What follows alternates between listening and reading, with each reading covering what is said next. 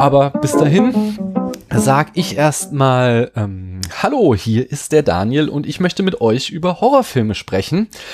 Aber ich bin nicht alleine hier, ich habe jemanden mitgebracht und zwar den Jan. Hallo Jan. Äh, hallo Daniel, hallo liebe Hörer. Magst du uns kurz erzählen, äh, den Hörerinnen und Hörern des Spätfilms, wer du bist, Jan, und was du so in diesem Internet machst und woher man dich da kennen könnte? Ähm, genau, falls man mich kennt, dann wahrscheinlich aus dem Archivtöne-Podcast. Das ist auch ein Filmpodcast, den ich mit meinem lieben Kumpel Kamil zusammen mache und der sich dadurch auszeichnet, dass wir jedes Mal eine besondere Challenge haben, die wir spontan ziehen. Also wir haben so einen großen Loshut und dann kommen da Sachen raus wie ein Film, der Welt, im Weltraum spielt, ein Film mit einem vollbärtigen Protagonisten und so weiter. Und da müssen wir spontan zwei Filme nennen, die wir dann ähm, in der jeweils nächsten Folge besprechen. Habt ihr, macht ihr es echt immer spontan, die Filme? Äh, habt ihr nicht euch vorher zurechtgelegt und wenn jetzt das gezogen kommt, dann ist es der Film oder hast du einfach irgendwie so einen unerschöpflichen Vorrat an Filmen im Hinterkopf, wo du dann zu jedem Thema was hast? Äh, letzteres natürlich, aber es, es ist immer spontan. Das merkt man eigentlich erst immer ein paar Tage später und denkt, Mist, es wäre mir doch noch ein anderer eingefallen. aber ähm, das macht auch gewissermaßen den Reiz aus. Ich habe mir auch sagen lassen, dass es Leute gibt, die direkt die Folge anmachen und direkt zur Auslosung springen, weil sie das auch am spannendsten finden. Ich weiß nicht, ob das für oder gegen uns spricht. nee, ich mag den Teil sehr gerne, aber ich finde es dann ja auch immer wieder sehr, sehr schön äh, zu sehen, was ihr daraus macht. Das gehört schon dazu. Und da habe ich auch eine Frage, die mich äh, schon seit Ewigkeiten umtreibt. Was macht ihr, wenn der Topf leer ist? Ähm, nicht, dass es ein realistisches Szenario wäre. Noch haben wir irgendwie äh, 80 Sachen drin und ähm, äh, es werden auch fleißig neue Vorschläge eingereicht und wenn es wirklich mal leer sein sollte, dann ähm, vertrauen wir natürlich auf unsere Hörerschaft, die uns dann befeuert mit neuen Vorschlägen. Ja, nice, gut. Das, dann brauche ich mir ja. keine Sorgen zu machen. Aber sag mal nicht, dass das äh, kein realistisches Szenario ist. Ich glaube, Paula und ich haben auch nie damit gerechnet, dass wir mal irgendwie bei über 130 Folgen landen. Aber das, wenn du einfach nicht aufhörst, dann kommst du auch irgendwann dahin. Ihr habt aber auch schnellere Schlagzahlen, so. Weißt du, mehrere Folgen im Oktober finde ich schon sehr utopisch. Äh, ja, ja, aber damit haben wir auch dann erst nach ein paar Jahren angefangen. Wer weiß, was sich da bei euch noch entwickelt, nicht? Wer weiß. Wir hatten uns hier verabredet, um über einen bestimmten Film zu sprechen. Welcher war das denn? Äh, das ist In the Mouth of Madness von John Carpenter und 1994. Und ich freue mich total, dass ich hier da sein darf, um ihn vorzustellen, weil es einer meiner Lieblingshorrorfilme ist. Hm. Das ist sehr, sehr schön. Äh, da, da, da brauche ich dann quasi meine Anschlussfrage gar nicht zu stellen, wie er dir denn gefallen hat. ähm, was, dann frage ich mal anders, wie, was hast du für eine Geschichte so mit dem Film? Die Geschichte ist nicht so groß. Ich habe ihn relativ spät erst gefunden, aber irgendwie gemerkt, ähm, das ist was, da, da fühle ich mich irgendwann zu, zu Hause. So, das ist, der, als wäre der, hätte mich vor jemand gefragt, wie sieht der perfekte Film aus, den es noch nicht gibt, dann hätte ich den hier beschrieben. Das sind, es kommen Themen vor, die die berühren mich irgendwie persönlich und wenn, wenn ich versuche, irgendwie Fiktion zu erschaffen, dann, dann lande ich in derselben Themenbereichen, weißt du? Mhm. Und ähm, noch dazu bin ich halt schon Carpenter-Fan und, und mag den, die Art, wie er es inszeniert und deshalb ähm, ist es vielleicht nicht mein absoluter Lieblingsfilm auf der Welt, aber er trifft schon einen starken Nerv bei mir. Hm, nice. Ja, ich habe ja. so gefragt, weil ich habe tatsächlich, also ich mag ihn auch sehr gern. Ähm, und ich habe tatsächlich so eine äh, sehr absurde Geschichte ähm, damit, dass das so ein Film, ich bin ja, äh, ich glaube, äh, wenn ich mich recht erinnere, am einiges älter als du.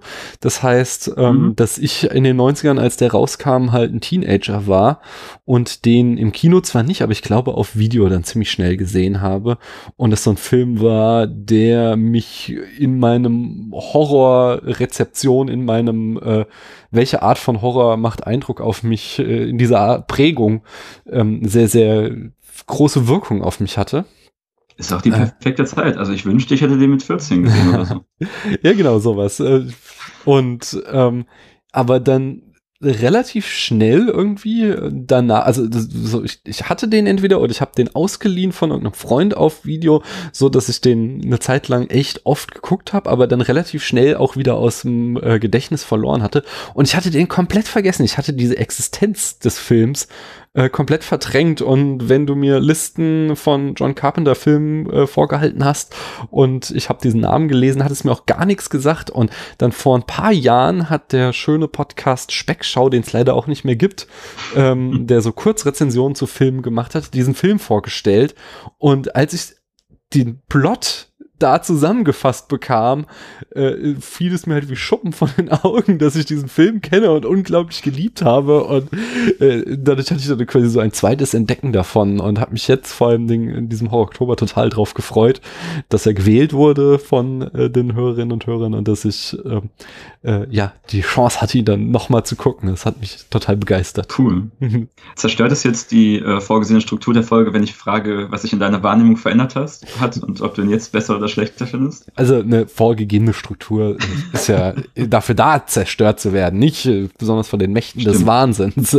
Ah, ich hatte tatsächlich relativ ähm, wenige Eindrücke noch, die so, so, so unmittelbar bei mir übrig geblieben war. Also ich, ich weiß, es ist mehr so ein, ich erinnere mich daran, wie wichtig der Film für mich war, als dass ich wirklich äh, mich noch dran erinnern kann, wie er damals auf mich gewirkt hat. Ich weiß, dass ich ähm, diese äh, den, den alten Radfahrer, dieses Bild ähm, am Anfang irgendwie super gruselig finde und diese äh, Tunnelbrücke ist auch in, aus irgendeinem Grund äh, absurd lang in meinem Gedächtnis geblieben. Ähm, aber allgemein, es sind ähm, der Film bietet ja immer wieder so ein Sammel Sammelsurium an ähm, Albtraumbildern. Er nimmt ja immer wieder verschiedene äh, Aspekte heraus, die, die, in, die, in andre, die in anderen Filmen einen kompletten Horrorfilm ausfüllen würden. Sei es nun der Axtmörder da am Anfang, der Agent von äh, dem, dem, dem verschollenen Autor, oder sei es die Kinder, die da immer rumrennen und den Hund jagen, oder sei es eben diese pulsierende Tür. Das sind so einzelne Bilder, die alle für sich irgendwie so ein ganz starkes, albtraumhaftes Bild ist. Und das hat, glaube ich, ähm, damals so einen massiven Eindruck auf mich gemacht. Und ähm, heute natürlich mit so einem viel größeren filmischen Background, wo ich viel mehr gesehen habe, äh, schon war es, konnte ich das immer noch zu schätzen, aber äh, wusste ich das immer noch zu schätzen, aber es hat nicht so irgendwie so einen verstörenden äh, ja, äh, mhm. Touch auf mich gehabt, wie es das definitiv irgendwie vor 20 Jahren damals hatte. Oh. So viel dazu. Ja. Ähm, ich denke, ich, ich mach mal hier die Eckdaten. Du hast schon gesagt, John Carpenter aus dem Jahr 1994. Ähm, ja, John Carpenter hat eine ellenlange Filmografie, von wo man auch gar nicht sagen kann, was denn jetzt da die Höhepunkte sind. Äh, wir hatten hier im Spätfilm schon mal Darkstar erwähnt, sein Debüt, weil er das zusammen mit Dan O'Bannon geschrieben hat. Und Dan O'Bannon hat ja auch Alien geschrieben, dem wir uns hier schon mal ausführlich gewidmet haben. Das ist auch geil. Habt ihr bestimmt drüber gesprochen, dieses eine Segment mit dem, äh, mit dem Wasserball-Alien, also da. Ja, ja. das ist geil. Das ist auf alle, äh, es ist auch ein Film, den wir uns auch nochmal so im Hinterkopf behalten haben. den wollen wir uns auch nochmal reinstellen. Ich, den habe ich tatsächlich nicht gesehen, bis auf so ein paar Szenen, wie da der Ball rumhüpft und äh, es, ja, äh, es ist, glaube ich, ein ganz besonderes Schmankerl. Ähm, Hello, Halloween war sein großer Durchbruch, äh, hat irgendwie, ach, ich habe die Zahlen nicht mehr parat, aber war spottbillig und hat unglaublich viel Geld ihm eingespielt und ihn äh, über Nacht zum Star gemacht. Ähm, 1980 hing er Fog hinten, äh, The Fog hinten dran, 1981 äh, so der erste wichtige Genrewechsel, sag ich mal, mit Escape from New York geht er mehr in Action-Thriller rein. Äh, 82 The Thing, der von vielen wahrscheinlich so als sein äh, bestes Werk eingestuft wird. Ähm, 83 haben wir die äh, ähm, ähm, Stephen King Adaption Christine, 86 eine Actionkomödie mal mit Big Trouble in Little China, 87 Prince of Darkness, der zusammen mit The Thing und In the Mouth of Madness mhm. die äh, wie Apokalypse Trilogie. Die apokalyptische Trilogie genau. so lose, ja. Genau. Äh, Prince of Darkness habe ich noch nicht gesehen. Kennst du den? Lohnt sich auch. Also ich finde alle drei wirklich fantastisch. Das Ding ist bestimmt der bekannteste und die anderen beiden stehen eher in seinem Schatten. Mhm. Äh, wie ich finde, völlig zu Unrecht. Ähnliche Themen auch. Äh, Weltuntergang, Leute werden wahnsinnig, alles ist gruselig auf der Welt. Hm. Ähm, lohnt sich. Lohnt sich alle drei. Ja, ich muss schon sagen, ähm, ich glaube so rein filmisch finde ich Ding, The Ding, The Ding, The Thing, The Ding. das Ding noch mal irgendwie eine Nummer stärker. Den haben ich vor anderthalb Jahren oder so mal mit dem Dennis und dem Arne im Enough Talk besprochen. Und das ist schon ein Brett von einem Film. Das ist schon wirklich, wirklich gut. Wir haben bei den Archivtönen auch eine Folge, in der wir eigentlich, glaube ich, das äh, 50er quasi Original besprochen mhm. haben, dann auch so ein bisschen Ausblick auf weiteren Dingen, Content geliefert haben. Na, sehr ja. schön. Ähm, Werde werd ich verlinken auf jeden Fall. Ähm, Danke. They Live ist so ein Film, der jetzt auch dieses Jahr und vor allen Dingen auch letztes Jahr mit der äh, Trump-Wahl wieder irgendwie ziemlich in den Fokus gerückt Stimmt. ist, hatte ich das Gefühl, äh, weil es ja so um Weltverschwörung, Politik und was spielt sich hinter den Kulissen ab äh, sich handelt, also so eine Mischung, also Sci-Fi-Horror könnte man ihn nennen. Ähm, und dann in den äh, 90ern wird es dann immer dünner haben wir, wie gesagt, 94 äh, die Mächte des Wahnsinns, aber es kommen noch so ein paar andere Filme, die habe ich jetzt nicht alle aufgezählt, nur eine Auswahl hier. Äh, ich habe 98 John Carpenters Vampires noch gesehen. Ähm, ich habe den auch ganz gut in Erinnerung, aber ich müsste ihn, glaube ich, noch mal sehen, um das zu beurteilen. Genauso wie 2001 Ghost of Mars. Und dann kommt so eine richtig riesige Lücke. Er hat sich, glaube ich, hauptsächlich aufs Musik machen mhm. und produzieren dann in den kommenden Jahren äh, konzentriert. Und 2010 hat er noch mal sich auf den Regiestuhl gesetzt und The Ward gemacht, der aber einen relativ schlechten Ruf hat. Ich habe ihn nicht gesehen. Kennst du den? Ist auch der einzige mir Unbekannte mhm. und generell das Gefühl, was du beschreibst, äh, kann ich sehr gut nachvollziehen, dass John Carpenter eher nach hinten ein bisschen runtergeht und schwächer wird. Mhm. Ist der äh, zweite Vampire, Los Muertos, eigentlich auch von ihm fantastisch mit, mit äh, Bon Jovi und sein Sidekick ist so ein, ist so ein, äh, äh, ich glaube, Mönch mit einer Armbrust oder so. Kann ich nicht sagen. Ja. Kann, kann aber auch sein, dass es ein, Aber es hört sich nach einem verdammt geilen Film an. Ich möchte den sehen. Ich habe nur noch lose Erinnerungen, aber oh. das, das, Bild kam mir gerade in den Kopf, als du über Vampire, als du äh, Vampires empfehlt hast, empfohlen hast oder erwähnt hast. Erwähnt. Ich, ich, ich, kann ihn echt nicht empfehlen. Die Erinnerung ist zu, zu Bei knapp. mir auch zu schwach. Ja. Ähm, hier zurück zu In the Mouth of Madness. Äh, produziert wurde er von Carpenters Stammproduzentin Sandy King geschrieben mhm. Michael DeLuca, der mir so gar nichts sagte und der auch irgendwie so eine 0815 Hollywood-Filmografie hatte, also irgendwie. Der ist krasser Produzent eigentlich und ja. sonst nur geschrieben irgendwie Judge Dredd oder so, eher unauffällig. Ja. Ähm, die Kamera hatte äh, Gary B. Kibby oder wie man ihn ausspricht, inne. Und äh, geschnitten wurde das Ganze von Edward A. Warschil Waschilka, ich weiß nicht, wie man ihn ausspricht.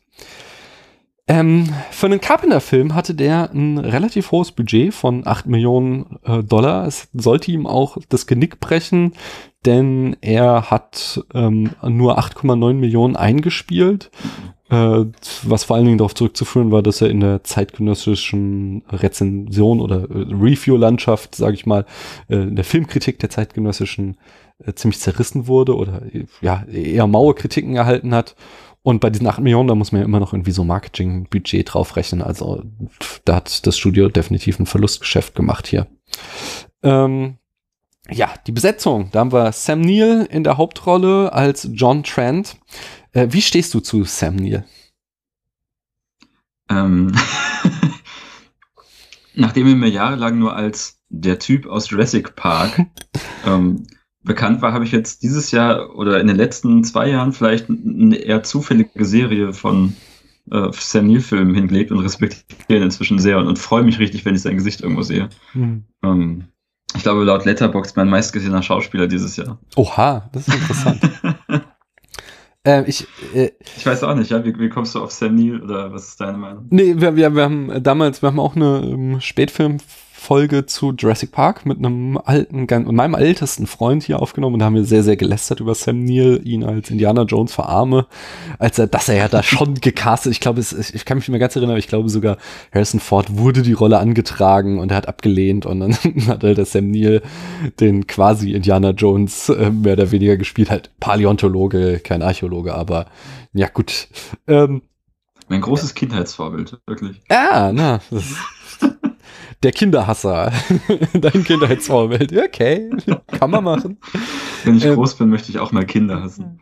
Ja, äh, und das hat, glaube ich, aber auch mich stark geprägt, dieses, weil ich finde, Sam Neill immer so ein bisschen unsympathisch, ähm, bis auf jetzt diesen Film von vor zwei Jahren, äh, Hunt for the Wilder People, da finde ich ihn großartig und auch geil, ja. Äh, also spielt er ja auch wieder irgendwie den schrulligen, krummeligen Typen, aber äh, ich fand ihn sehr, sehr, sehr schön da. Aber sonst halt hat so ein so einen unsympathischen, äh, ja, was, was ist ich, schlecht gelaunten Touch hat er immer. Ähm, fand ich hier aber cool. Äh, vor allen Dingen, weil es mich an, äh, äh, ach, wie heißt er, ähm, an, an, an äh, Martin Sheen aus äh, Body Snatchers, ähm, ähm, ähm, äh, die, die Körperfresser kommen, erinnern, weil die genau der gleiche Typ von Charakter sind. So, Sam Neill ist ja so total der Bürokrat.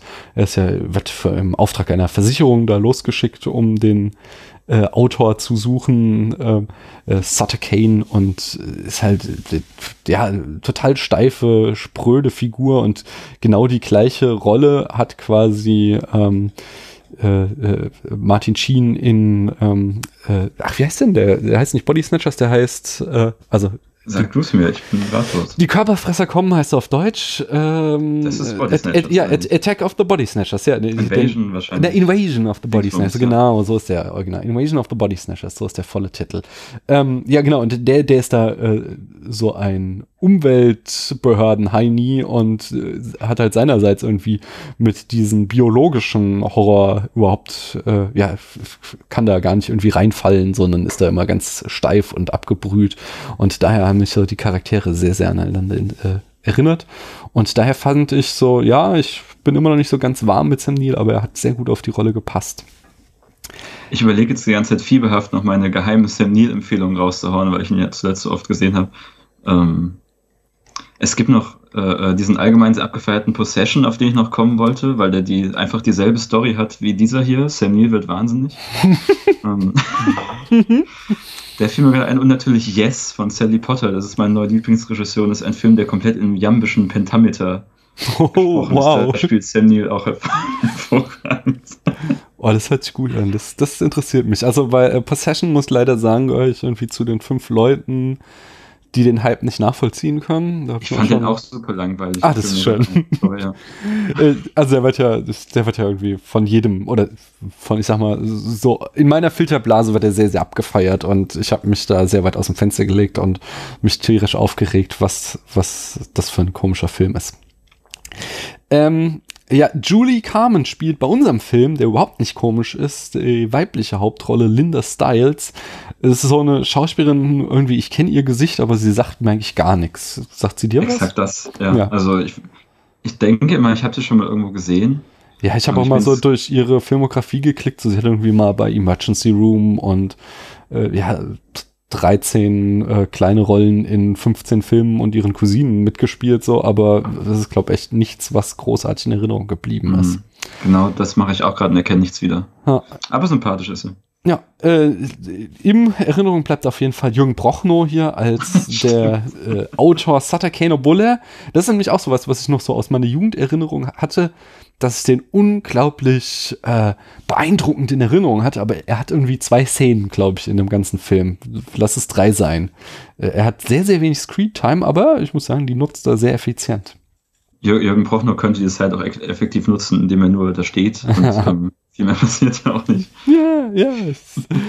Der hat schon eine Leinwandpräsenz. Die würde man ja auch Charlton Heston nachsagen, der hier den Verleger Jackson Harklow spielt, der ähm, Sam Neill alias John Trent auf überhaupt erst auf die Fährte von Sutter Kane äh, schickt.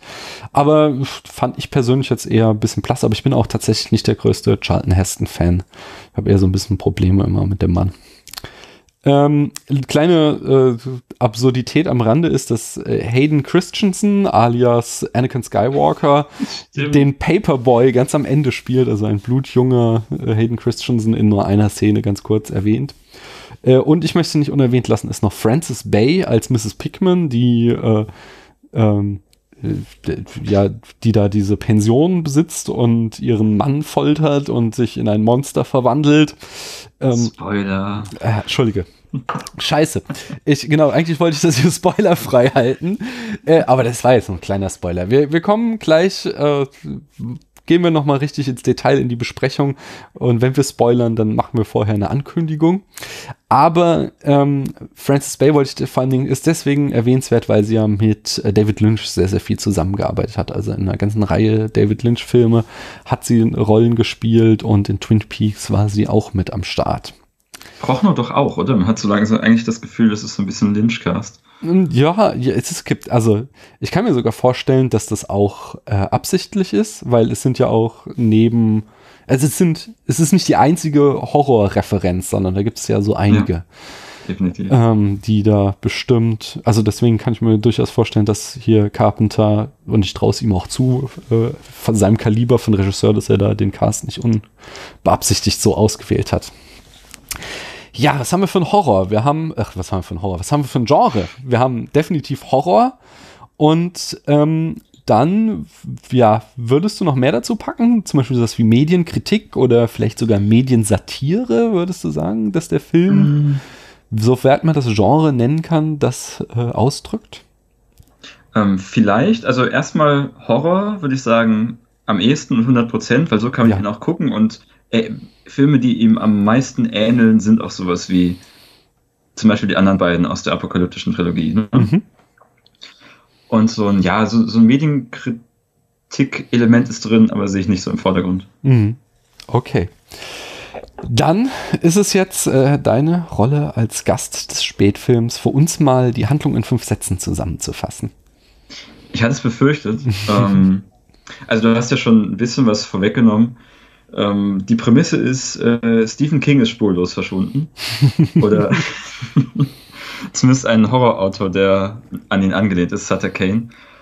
Und, ähm, Aber es wird doch gesagt, dass er viel besser verkauft als Stephen King. Er hat zwar die gleichen Initialien und äh, seine Geschichten spielen immer in einer kleinen Stadt in Neuengland, aber sonst, also es kann, es ist reiner Zufall. ähm, richtig. Ähm, und dann haben wir Sam Neill als äh, ja, so Versicherungsdetektiv, der damit beauftragt wird, ähm, zusammen mit der Verlegerin von Sutter Kane nach diesem zu suchen und sein ähm, unfertiges aktuelles Manuskript zurückzubringen. Ähm, und auf dieser Suche wird sehr schnell klar, dass äh, das geschriebene Wort von Sutter Kane mehr ist als nur das geschriebene Wort, nämlich dass es entweder wahr zu werden scheint oder sich die handelnden Figuren in seinen Büchern wiederzufinden scheinen. Also sie kommen dann auch in, nach Hobbs End, was so ein dieser kleine Küstenort ist, der eben genauso ist, wie er in dem Buch vorkommt und die ähm, äh, Dings und seine seine Lektorin erkennt es eben auch alles aus dem aktuellen Manuskript wieder und ähm, ja und dann geht's hoch her. Das ist doch schön, da, da können wir doch ja. einsetzen. Ja, wie gesagt, auch wenn ich schon ein bisschen gespoilert habe, wir wollen es weitgehend spoilerfrei halten, damit ihr euch den Film möglichst noch ähm, ansehen könnt. Hm. Fangen wir, steigen wir doch mal ins filmische Erzählen ein, gleich äh, mit der ersten Szene. Da würde ich gerne ein bisschen drüber sprechen, wenn ähm, John Trent in die Psychiatrie eingeliefert wird, weil das ist so, finde ich ganz spannend, weil einerseits, als der Film anfing und ich da mit meinem kleinen Notizblock saß, dachte ich so gleich so, ah oh, ja, der Psychiatrie-Horror-Trope äh, ist ja jetzt auch schon ganz schön durchgelutscht und äh, hier seit Dr. Caligari äh, nichts Besonderes mehr. Ähm, können, können wir da nicht mal langsam was Neues machen, zumal ich den auch persönlich immer noch irgendwie immer ein bisschen ablehnend finde, gegenüberstehe, weil ich finde halt, dass Psychotherapie etwas sehr, sehr Wichtiges ist und sehr Sinnvolles und mich stört es dann halt immer ein bisschen, wenn das im äh, zeitgenössischen Kino oder, ja, oder in der Kinogeschichte insgesamt immer so als negativ dargestellt wird. Aber äh, dann äh, haut mir Carpenter gleich eine rein, indem er da so eine ganz schöne Wendung reinbringt, dahingehend, dass eben die Psychiatrie gar nicht der eigentliche Horror ist, sondern quasi schon als Schutzraum vor der verrückten Welt da draußen fungiert für unseren Protagonisten, der dann, ähm, äh, ja, was ist das eigentlich für ein Typ, auf den er da trifft, dem er dann seine Geschichte erzählt? Ist das ein, das ist ein Polizist, oder? Ähm, ich bin auch überfragt. Ich weiß es nicht. Das ist auch eigentlich nicht relevant irgendwie für den Film. Es kommt halt irgendjemand von außen, der äh, sich für John Trent interessiert, weil er die Symptome zeigt, mehr wird nicht gesagt, und dann halt in seine Gummizelle geht und sich mit ihm unterhält und äh, John Trent dann anfängt, ihm die Geschichte zu erzählen, warum er denn verrückt geworden ist. Und ja, das, das fand ich einfach so eine ganz nette Variation dieses klassischen Psychiatrie-Tropes im Horrorfilm, dass die Psychiatrie gar nicht das Schlimme ist, sondern äh, die Welt außerhalb der Irrenhäuser. Und das ist auch so ein zentrales Thema, mhm. was sich durch den ganzen Film zieht, nicht wahr? Äh, doch, das Thema, äh, eines der ganz, ganz großen Themen, die sich hier durch den ganzen Film ziehen, ist eben die Frage, äh, was ist normal und was ist verrückt? Ah, richtig. Und ähm, finde ich eines eigentlich der spannendsten, die der Film behandelt. Ja, es gehört so dazu, auch zu dieser Art von Horror, dass du eben äh, alleine in einer Psychiatrie bist, weil dir keiner glaubt und in Wirklichkeit hast du als Einzige die Wahrheit gesehen, weißt du? Und hm. wie du schon meinst, gerade diese Frage, ähm, wenn alle anderen verrückt sind, dann kommen die, die jetzt als gesund gelten, in die Anstalt, ist auch, ähm, ist, ist ein cooler Gedanke, der hier genauso vorkommt. Hm. Ähm, du sagst jetzt schon, diese Art von Horror. Was ist es denn für eine Art von Horror? Ähm, also nicht nur, weil die Anspielungen sehr stark sind direkt, sondern auch einfach, weil es, weil es sich so anfühlt, würde ich sagen. Wir haben es hier mit so einem, so einem kosmischen Horror, so einem Lovecraft-Horror zu tun. Das ist, das erkennen wir äh, an diesen, an der Ähnlichkeit zu den ganzen Geschichten von H.P. Lovecraft inhaltlich. Also es geht immer um äh, Tentakel und Kultisten und das Aufwecken von alten Wesen, ne? Ich bin mhm. tatsächlich ähm, ziemlich unbedarft, äh, was H.P. Lovecraft angeht. Äh, ich habe auch erst irgendwie jenseits meines 30. Lebenstages, ich weiß nicht, wie ich ihn vorher verschlafen habe, weil ich hatte schon irgendwie so mein Fair Share an Horror-Autoren als Teenager mhm. gelesen, aber H.P. Lovecraft ist einfach komplett an mir vorbeigegangen und dann irgendwie jetzt so in meinen 30ern habe ich festgestellt, oh, it's a thing aber ich habe bisher mich da noch überhaupt nicht reingearbeitet. Sag mir deswegen doch mal, noch mal so in fünf Sätzen ungefähr, was ist denn das Ding von H.P. Lovecraft und was macht das Besondere aus? Warum hat er so eine große äh, Fangemeinde? Da, da ist es jetzt umgekehrt, das ist was, was ich seit frühester Jugend konsumiere und das auch sehr gern. Ähm, Lovecraft gilt so ein bisschen als Erfinder des, des Pulp-Horrors, so, ja. Mhm. Hat viel so auch Kurzgeschichten für Magazine und so ein Kram geschrieben.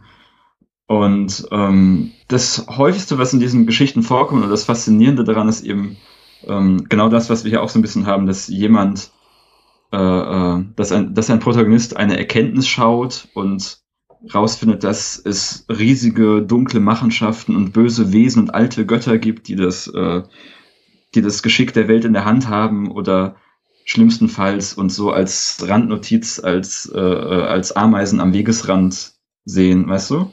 Mhm. Und ähm, dieser Protagonist wird dadurch völlig wahnsinnig und kehrt in die echte Welt zurück und möchte allen sagen, er hat, äh, er hat die platonische Höhle verlassen, er ist jetzt klüger und, und muss das irgendwie aufklären und niemand glaubt ihm und dann wird er noch wahnsinniger und dann geht die ganze Welt den Bach runter, weil eh die Welt untergehen wird, weil die alten Götter es so vorgesehen haben oder sowas. Weißt du, es, es geht vor allem um diese um diese Ohnmacht vor dem Unendlichen. Mhm.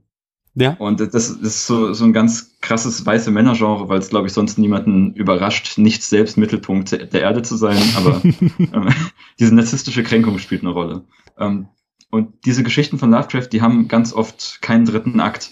Denn da, wo es am schlimmsten ist und du erkannt hast, dass die Welt untergehen wird und nicht zu retten ist, da hört's auf und die Tagebuchaufzeichnungen brechen ab oder der Protagonist stirbt.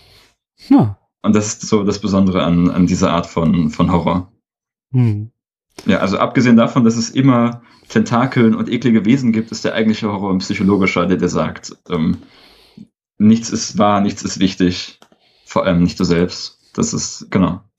Und wie findet sich das jetzt hier in The Mouth of Madness wieder? Ähm, haha. Ja, das wird jetzt fast spoilern. Es gibt genau solche Szenen in der in denen der Protagonist aus dieser Welt rausschaut und merkt, er ist eigentlich verloren.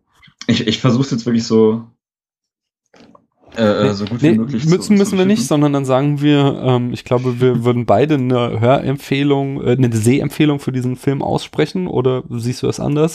Du, ja, hast, schon, du hast schon gesagt, er gehört zu deinen Lieblingsfilmen. ähm, deswegen, jeder, der ihn noch nicht kennt und was gegen Spoiler hat, sollte jetzt bitte ausschalten und alle anderen dürfen jetzt mit uns in den Spoiler-Part eintauchen.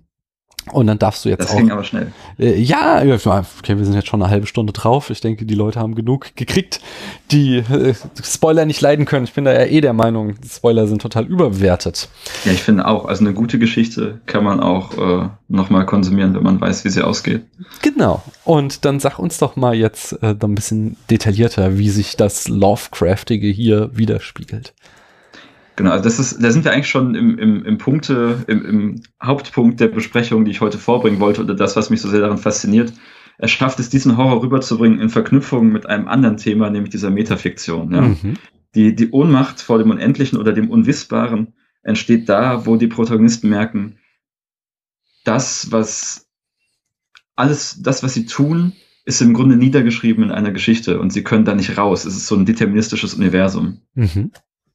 Und äh, das ist ein ganz großes Thema und du versuchst deinem eigenen Schicksal zu entfliehen, weißt aber, dass es schon so geschrieben ist. Und das, dadurch entsteht dieser Horror, der irgendwie ganz wunderbar in das sonstige Lovecraftige Universum passt mit, ne, es ist von, von alten Göttern die Rede und so weiter. Und es gibt, es gibt Tentakel und Kultisten, wie sich das gehört. Hm. Und so äh, durch, durch, dieses Thema wird es ganz gut, ähm, also ist genau die Schnittstelle zwischen diesen Themen, auf der das stattfindet. Ja, ich, ich glaube auch, das macht so den Reiz aus, weil wenn man nur, äh, ohne jetzt irgendwie H.P. Lovecraft abwerten zu wollen, weil ich ihn halt einfach gar nicht kenne, aber ich kann mir vorstellen, wenn du nur dieses ähm, okkulte Wesen aus einer anderen Dimension, sag ich mal, dringen in unsere Welt ein hattest, dann könnte das auch ziemlich schnell äh, ins, ja, was weiß ich, ins, ins zu übertrieben Schlockige abdrehen oder so. Mhm. Und dadurch, dass es aber immer noch mit diesem, was du eben schön Metafiktion nanntest, vermischt wird, hat der Film so eine äh, echt tolle Balance, die er hält, die irgendwie seinen ganz großen Reiz ausmacht. Ähm, worin besteht also, denn die ja. Metafiktion? Ähm, ja, also. Oder, oder sag, was du sagen wolltest. Hattest nee, nee, gerne, ähm, gerne Thema Metaflexion. Ich fürchte, dass dann ein zu großer Monolog kommt. Äh, nee, nee, hau rein. Du bist hier eingeladen, weil ich deine Stimme hören will in unserem Cast. Äh, danke. Ich, ich mag ja das Paradoxe und du erinnerst dich vielleicht an ähm, die, die Gastfolge, in der wir Archivtöne ja. waren im Adventskalender, wo ich dann sehr lange mich über versucht habe, Zeitreise irgendwie ähm, zu erklären und darzulegen. Und so ein bisschen fasziniert mich Metafiktion auf dieselbe Weise. Also grundsätzlich, um es erstmal zu erklären, ist Metafiktion ja nichts anderes als, dass ein fiktionales Werk sich seiner, seiner eigenen Fiktionalität bewusst ist. Ne? Mhm. So ganz einfach. Deadpool sagt, zum Glück bin ich ein Comic-Charakter, deswegen kann mir in dieser ausweglosen Situation nichts passieren. Mhm. So, ne? Ja, ja. Und so richtig, richtig cool und komplex wird es dann zum Beispiel in der unendlichen Geschichte, wo ähm, dann beschrieben wird, ja, ein ein großes rotes Buch mit verschiedenen gedruckten Farben und in dem Moment merkst du, wow, was ich hier in der Hand halte, ist ein großes rotes Buch mit verschiedenfarbigem Druck. Mhm. So, ja, also das vorliegende Werk kommt im Werk vor. Und ähm, häufig gibt es auch in metafiktionalen Werken so ein so einen Moment, in dem, ähm, in dem der Protagonist das Buch des Lebens oder was auch immer entdeckt oder das Gefühl hat, jemand schreibt über ihn, findet dann die Aufzeichnung und liest und liest und liest die Geschichte seines eigenen Lebens, bis er an die Stelle kommt, wo er gerade da sitzt und die Geschichte seines eigenen Lebens liest. Weißt du, so dieses ja. sich ein bisschen in den Schwanz beißen oder ja, der Konflikt mit dem Autor ist auch in der Postmoderne ganz groß. Das ist, äh, das ist diese Art von, von Geschichte, die eine Geschichte übers Geschichten erzählen und über sich selbst ist. Hm. Ja, das in der unendlichen Geschichte gibt es ja dieses auch zentrale Kapitel, wo dann äh, Michael oder der Autor quasi selbst in mhm. der Geschichte erscheint und die Geschichte schreibt, während wir sie lesen. Ja. Äh, ich, ah, ich krieg's nicht mehr ganz zusammen, ich weiß aber, dass mich damals auch unglaublich fasziniert hat, weil da und, wirklich genau. dein Hirn verschwurbelt wird an der Stelle. Und diesen Moment liebe ich total. Das ist immer der geile Moment in so einer Metafiktionsgeschichte, in einer komplexen. Und wenn jetzt das versuchst, auf den Film zu übertragen, ist hier hier genau so. Mhm es gibt sogar den Moment, wo wirklich Sam Neill aus dem Buch raustritt, weißt du, oder wo er dem, dem Autor persönlich begegnet und der sagt, ich schreibe das hier, das, ja. das, steht hier, ja. Und dann ist ganz lang die Frage, Sam Neill trägt dieses Manuskript mit sich rum und guckt aber eben nicht rein. Und hm. wahrscheinlich auch, weil er Angst hat, dass er daran liest, wie er gerade das Manuskript liest. Ja. Und um jetzt kom komplett zu spoilern, haben wir auch das Element von, ähm, das Werk kommt im eigenen Werk vor, weil es ja hier auf einen Film abgestimmt ist und nicht auf ein Buch, kommt dann immer so wieder diese Randnotiz, ja, wir planen eine Verfilmung. Ne? Mhm. Und ganz am Ende ist es ja so, dass, äh, dass die Figur von Sam Neill dann diesen Film in einem leeren Kino sieht und der Film ist einfach der vorliegende Film. Genau. So dass oh. es auch auf dich als Zuschauer zurückspiegelt und ähm, du nicht mehr weißt, ob der Film jetzt auch diese Auswirkung auf dich hatte und du auch wahnsinnig wirst. Hm. Interessant finde ich da jetzt an dem Ende auch noch, dass äh, Sam Neill geht ja durch so verschiedene Phasen. Er fängt so an als agnostischer Zweifler, äh, wird dann zu einem ganz äh, verschreckten Gläubigen dieser äh, ja, apokalyptischen Welt.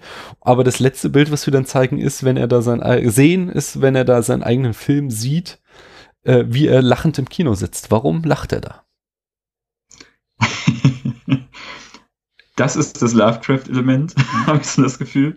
Das ist so, weißt du, wir führen es wieder zum, Ende, zum Anfang zurück, wo er erzählt oder eigentlich erzählen will, warum er jetzt wahnsinnig geworden ist. Mhm. Und das ist ja dann am Ende die, die beste Bestätigung dafür, dass dieser Film doch Wahnsinn produziert. Und ja. genau dann fürchtest du dich als Zuschauer und denkst, ähm, jetzt hat er mich gepackt, ja. Das ist irgendwie ein Horror, den ich noch viel cooler finde, als irgendwie mit Monstern um sich zu schmeißen. Ja. Ja. ja. Ähm, ich finde, das schließt auch ganz schön an, dass ich äh, das Gefühl habe, äh, jetzt besonders, als ich den Film wieder gesehen habe, natürlich, dass der unglaublich 90er ist, dass da die 90er äh, quasi aus dem Film rausschreien aber Weil, äh, du sagtest eben schon, da steckt irgendwie hier die postmoderne, äh, das postmoderne Verhältnis von äh, Fiktion und Autor zueinander drinne, was da ganz gerne thematisiert wird. Ähm, überhaupt, ja, vielleicht, äh, also ich hatte das Gefühl, so in der ähm, Filmkritik wurde so dieser Medien, ähm, kritische Elemente des Films äh, sehr hoch angerechnet ist. Ich saß weniger auch, genau wie du es vorhin sagtest, als Medienkritik. Ich würde es eher als eine Geschichte äh, über die Macht des Geschichtenschreibens äh, interpretieren. Oder mhm. an einer Stelle habe ich mir nach meinen Notizen hier gemacht, es ist eine Art Horrorkonstruktivismus. So quasi, dass wir, äh, wir machen uns unsere Horrorwelt äh, selbst. So, so eine These scheint mir der Film da schon zu ähm, vertreten. Und damit greift er halt ganz, ganz viel voraus, was dann eben in den späten 90ern mit Filmen wie Dark City oder halt vor allem mit äh, der Matrix dann massiv thematisiert wird, wo es dann zwar nicht mehr äh, das Thema Wahnsinn, äh, Fiktion und ähm, Horror ist, sondern wo es dann eben ins, äh, in die Science-Fiction-Richtung geht und äh, in, ja durch das Computerzeitalter das Anbrechende ist ja dann die Frage ist, was ist Realität auf einer Basis von äh, Simulationen und äh, echter Realität jenseits des Computers. Aber dass das schon quasi die gleiche Art zu denken ist, die auch schon aus diesem Film herausspricht, finde ich ganz mhm. äh, ja, augenscheinlich und dadurch ja. äh, voll in den 90ern verortet. Also völlig, sich selbst zu thematisieren auch, ist in den 90ern sehr hip. Mhm. Und ähm, fernab von diesen ganzen Themen ist auch so optisch und akustisch, ja, es ist 100% diese diese geile Gitarrenmusik, dann siehst du, wie dieses 90er Jahre.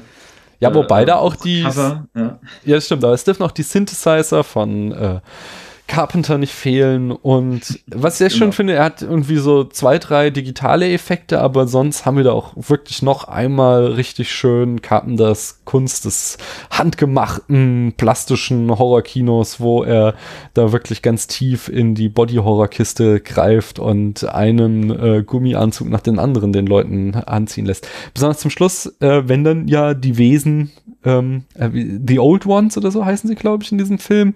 Exakt äh, wie bei Lovecraft wiederum. Ja. Ah, äh, sie, wenn sie dann durchbrechen, ist es dann in der Produktion, haben sie es nur genannt, äh, the, the Wall of Monsters, ne, The Wall of Creatures.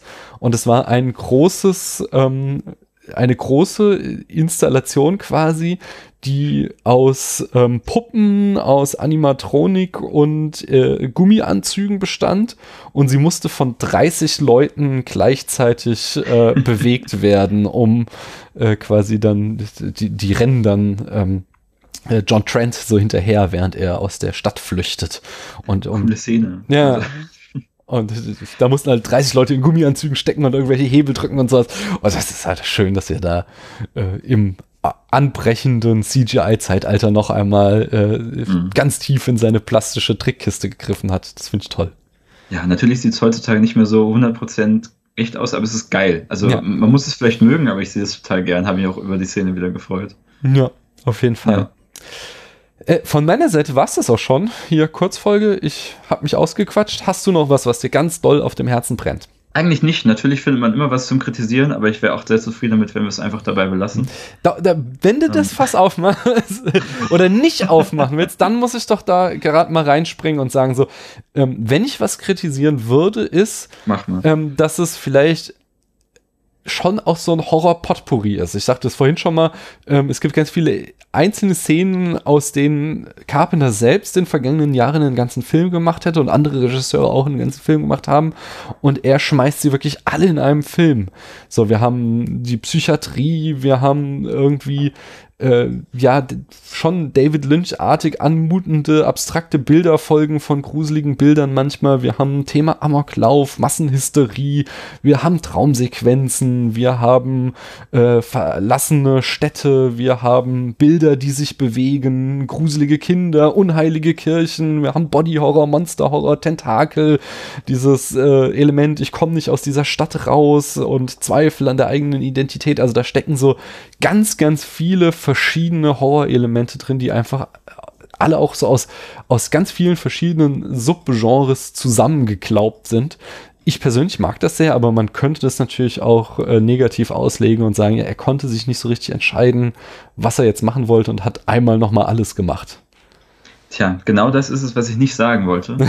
ähm, ich musste nämlich echt gerade dran denken, als du über die 90er gesprochen hast. Ja. Und das ist so ein bisschen Fluch und Segen, ne? wenn du es mit ähm, dem Ding zum Beispiel vergleichst. Das Ding hat eine, eine ganz klare Sprache. Mhm. So, ne? Und hier ist wirklich alles zusammen. Dann gibt es halt diesen komischen Fahrradfahrer und, und was ist gerade beschrieben, ne? Das ist, das wirkt ein bisschen komisch und vor allem sehr 90er. Ich mag es auch, aber man muss sich darauf ein, dass es nicht so, nicht eine klare Linie von Horror, nur ein Monster gibt, sondern sehr viel da vermischt ja. ist. Nicht ganz so fokussiert, ja. wie vielleicht andere Richtig. Karten der Filme sind, ja.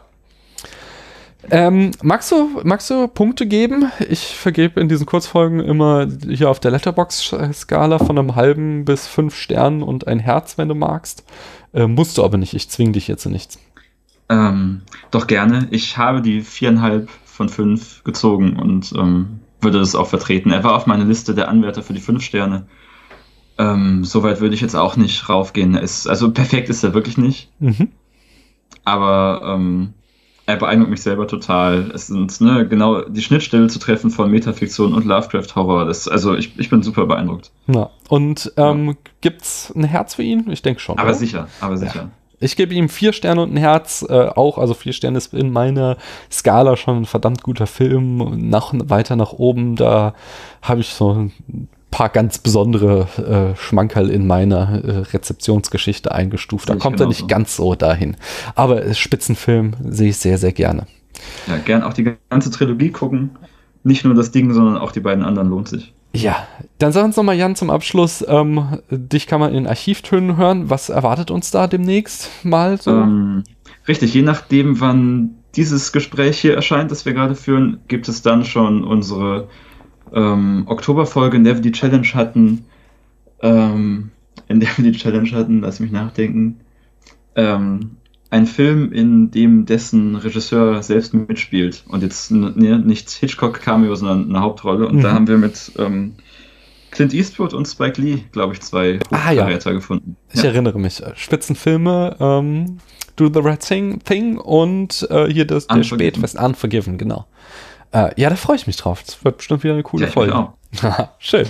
Cool. Ich danke dir, dass du hier gewesen bist. Ich hoffe, das wiederholen wir mal. Es hat mir sehr viel Spaß gemacht. Ja, ich äh, danke dir, dass ich hier sein durfte. Es hat mir auch sehr viel Spaß gemacht und ähm, hier Werbung für den Film zu machen, so oder so. Okay, super, danke. Ciao. Cool. Danke, tschüss.